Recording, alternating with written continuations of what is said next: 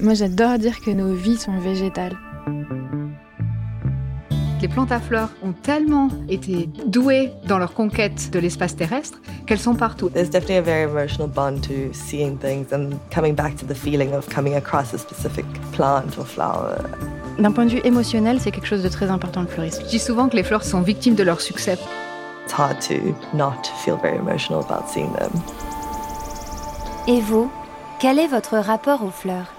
Que connaissez-vous de leurs histoires, de leur quotidien Dans le podcast Flowers de Kenzo Parfum, l'ambassadrice de Flower by Kenzo, Masami Charlotte Lavo, va à la rencontre des différents acteurs et actrices du milieu de la fleur. Fleuristes, scientifiques, floriculteurs, maîtres ikebana, tous et toutes œuvrent pour un monde plus beau et plus lent.